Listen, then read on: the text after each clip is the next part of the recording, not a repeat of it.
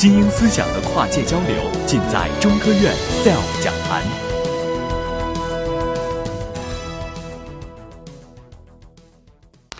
谢谢主持人。这个应该说，呃，我是一个非常幸运的人。呃，我在年轻的时候啊，只有二十多岁的时候，就有机会到法国去读书。那么我当时呢，在法国读书的时候啊，就是投身到了一个非常著名的，当时在法国的动物生态学的门下。他有一个很长的名字，叫皮埃沙哈勒多米尼克。那么我的导师呢，在年轻的时候啊，也是在非洲研究灵长类动物的。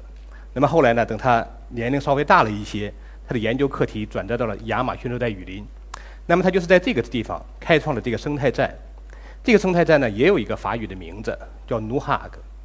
那么努哈格呢，其实是就是在两百五十多年以前还生活在这个地方的当地的土著部落印第安的名字。但是非常遗憾，后来他们逐渐逐渐的都已经销声匿迹了。那么我个人认为，这是目前全世界保持的最好的一片热带雨林，方圆一千平方公里，没有任何人除了生态站之外在里边生存。那么我们生态站呢，就在原始森林的纵深处，所以它进出只有一种办法，那就是直升飞机。我在生态站的课题是研究灵长类动物它们的行为生态以及它们跟植物之间的协同进化关系。我们知道，动物啊，在它的自然生态环境下有各种各样的行为，但有两方面的行为是至关重要的。就第一，它要生存下来；第二，它要繁殖后代。那么我们还知道，这个动物无论直接也好，还是间接也好，它都要依赖植物为食。但同时，大自然，尤其是在热带雨林里边，绝大多数的植物也同时需要动物帮它们传授花粉和传播种子。那么我们来看右边这张照片。它是一个非常正常状态下的一个水果，没有任何人碰它。我只是给它拍了一张照片。那么等这个水果一旦成熟之后，其中这个果壳的一半就会脱落，那么果肉用一个柄就悬挂在另一另一半的这个果壳上。我们可以看到，在绿色的环境下，这个水果显得非常的鲜艳。实际上，它是在给自己做广告，说我这个水果已经熟了，很甜，也非常有营养，快来吃吧。于是呢，远处这个猴子或者鸟就过来，把这个水果吃掉。那么在吃掉这个水果的同时，也会帮他一个忙，帮他什么忙呢？就是帮助他把种子吞到肚子里边去。那么隔了一段时间，这个小猴子也好，或者这个鸟也好，到了新的空间，再通过粪便把这个种子排出去，于是就帮助这个植物传播到了新的空间。所以我们可以看到，这个动物是需要从植物这儿得到营养和能量。但同时，这个植物也需要它们帮助自己不断地扩展自己的生存空间，所以这就是动植物协同进化。由于我在亚马逊的特殊的经历，那么后来呢，我被邀请写了一本书。那么这本书呢，刚开始的时候我还很，就是说究竟写还是不写？因为学者通常不愿意讲自己的故事。那么后来呢，架不住他们的一再请求，我就写了一本书。结果非常的幸运，这本书在2006年的时候获得了国家科技进步二等奖。这本书的名字叫《野性亚马逊》。呃，由于我在热带雨林亚马逊的特殊的经历，中国一个非常著名的冰川学家叫秦大河，他推荐我到了一个协会，这个协会的名字叫中国科学探险协会。那么加入了协会，我才了解到，那么后来我也非常坚定的相信，这个协会在两个方面一定会留在中国的历史上。那么先先来让我们看看这个协会的一批人。我们创办这个协会的主席啊，他叫刘东升先生。那么刘先生呢，我们知道他是院士。另外呢，他零三年的时候获得了国家最高级的科技奖。刘先生呢，在全世界是研究青藏高原最顶尖的学者，所以人们尊称他为“黄土之父”。我们再看我们协会现在的主席，他叫高登义。高先生呢，是全中国第一个到过南极、北极、珠峰和雅鲁藏布大峡谷，号称“足踏四极”的科学家。那么他也是中国第一个到北极研究大气物理的学者。我们再看我们协会王福洲先生，他是第一、第二、第三届的一位副主席。那么我们知道，中国六零年的时候啊，有三个登山家一起登上了珠峰，而三个人中的队长就是王福洲先生。我们再看看郭坤先生，他是我们协会第一届的一个副主席。我们知道，一九八四年的时候啊。中国有五百九十一个人一起去南极，开创了中国的长城站。而当时这个南极科考站第一任的站长、建站的站长就是郭坤先生，他也是南极第一、第三、第五次科考队的队长。我们现在协会第一副主席是秦大河教授，当然他也是一位院士。这是中国第一位徒步穿越南极的科学家。就在1989和90年的时候，那么六位来自于全世界不同国家的学者，他们徒步了220天，历经了将近6000公里，穿越了南极的极点。这在当时的年代，当时我还很年轻，是全世界科学界上的一次壮举。那么我们再看看中国科学探险协会一系列的科考活动，其实我想说，中国很多大型科考的第一次都是由中国科学探险协会完成的。那么我尤其想谈的是1993、1994年的时候，中国的学者跟日本的学者一起到雅鲁藏布大峡谷进行科考的时候，发现这才是全世界最深的大峡谷。而在此之前，全世界的地理书和地理教科书都说美国的科罗拉多是全世界最深的大峡谷。我们知道，我们这个地球只有四个极点：最南端、最北端、最高峰和最深的大峡谷。而我们协会的这次科考和发现，改变了地球关于四个极点之一的认知，所以是一个非常重大的发现。它也因此获得了中国自然科学一等奖，就一九九四年的自然科学一等奖。我们知道，中国的自然科学一等奖是挑选非常非常严格的，经常是空好多年才出一个自然科学一等奖。那么一九九四年的时候，是我们协会这个重大发现，那么获得了当年的自然科学一等奖。那么加入协会后不久。我就非常有幸地参加了南极的科考，这也是中国除了南极长城站之外，那么第一次由一个国家的社团组织的去南极的科考。那么一般来说，像这样的科考，协会都会要求每一个人都有这样或者那样的科研项目。那么我当时所承担的是研究南极几种企鹅它们叫声规律的这样的研究。那么我记录和分析了各种各样企鹅的叫声，那么发现很有趣的一些现象。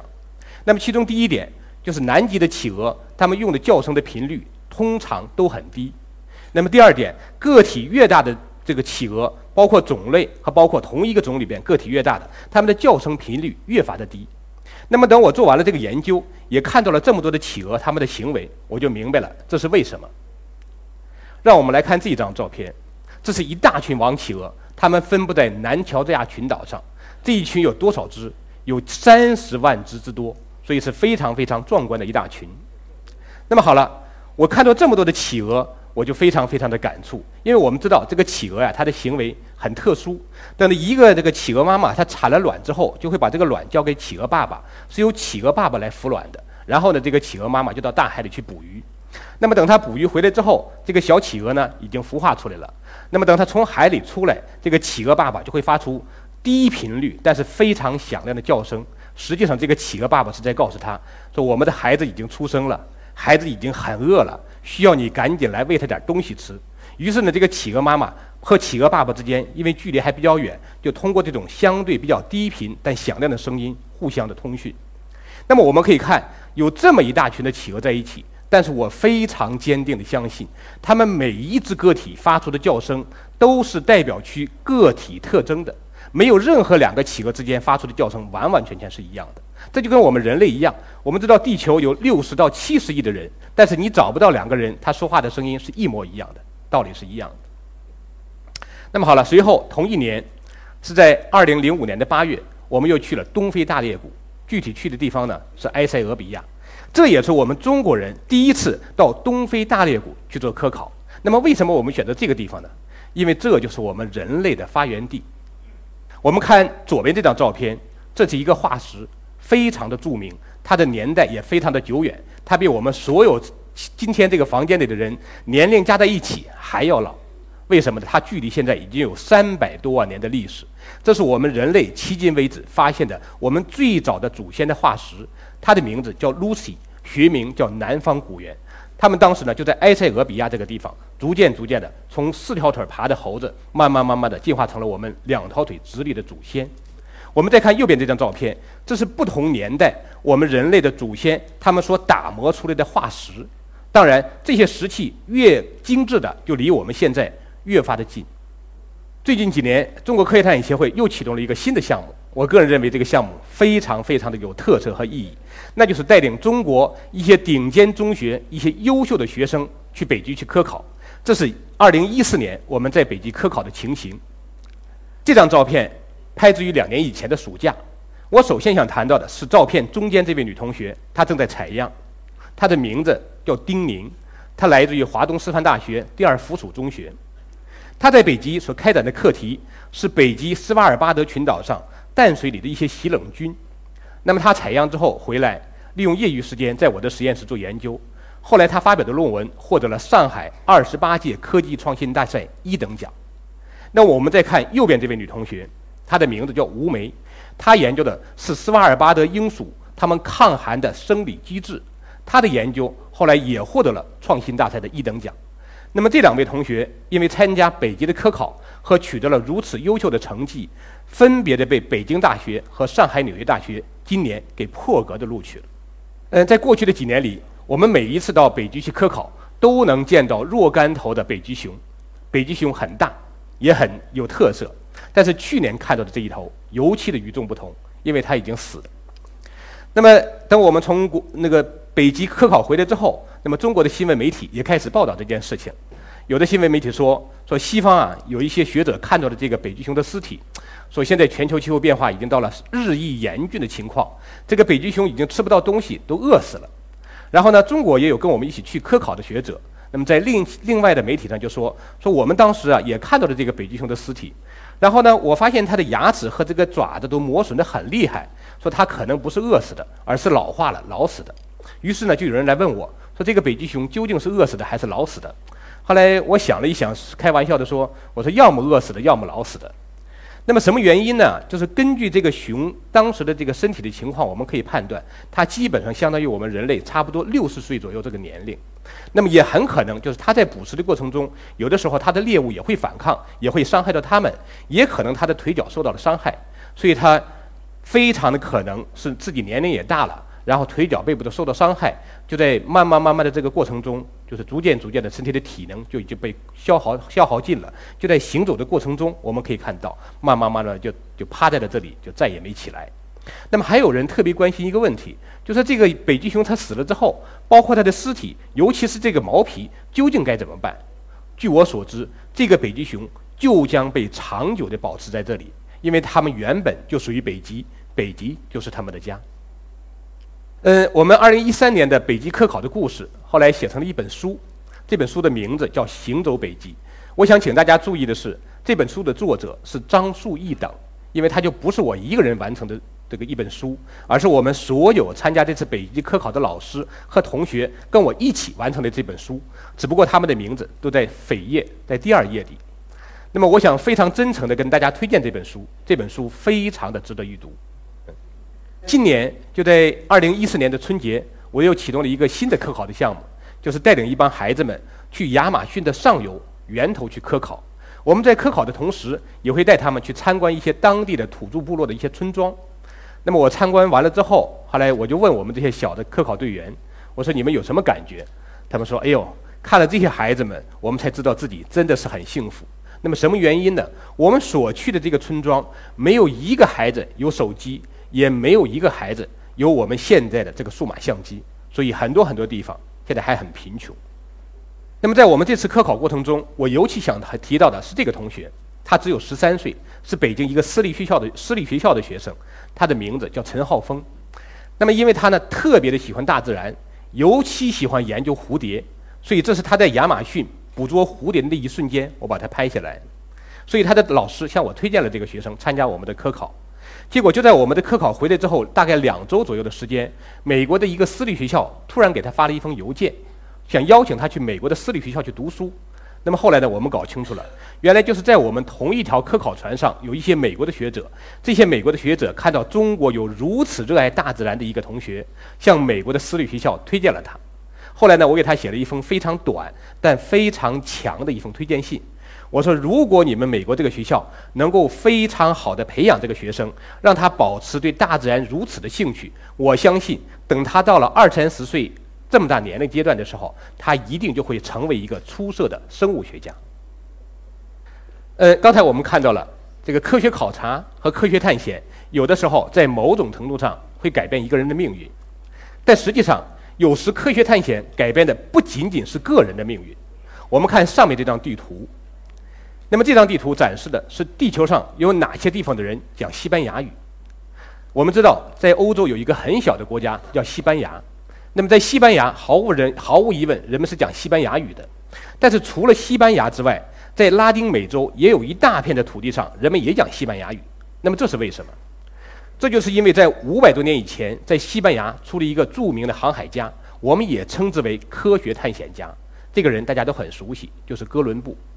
那么五百多年以前，哥伦布就带领了八十七个人，驾驶着三艘只有十七米长的小船。义无反顾地驶进了大西洋。七十天之后，他们发现了新大陆。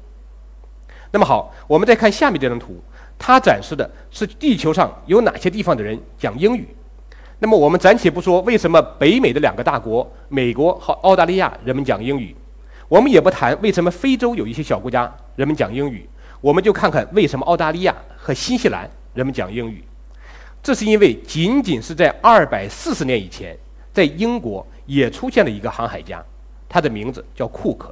那么库克当时驾驶了一艘船，这艘船是曾经在北海运煤的一艘船，于是就义无反顾地去航海。他非常幸运，发现了新西兰，随后发现了澳大利亚。最近几年，我在中国推动一个户外产业的平台，它的名字叫中国户外探险联盟。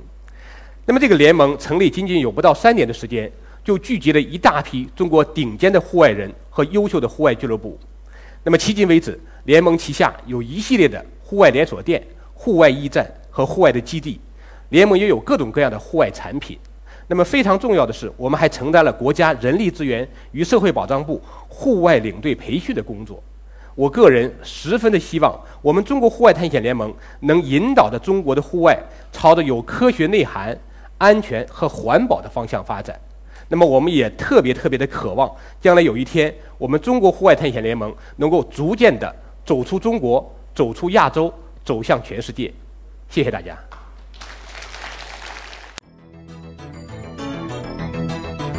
SELF 讲坛由中国科普博览出品，更多精彩内容，请关注中国科普博览公众号。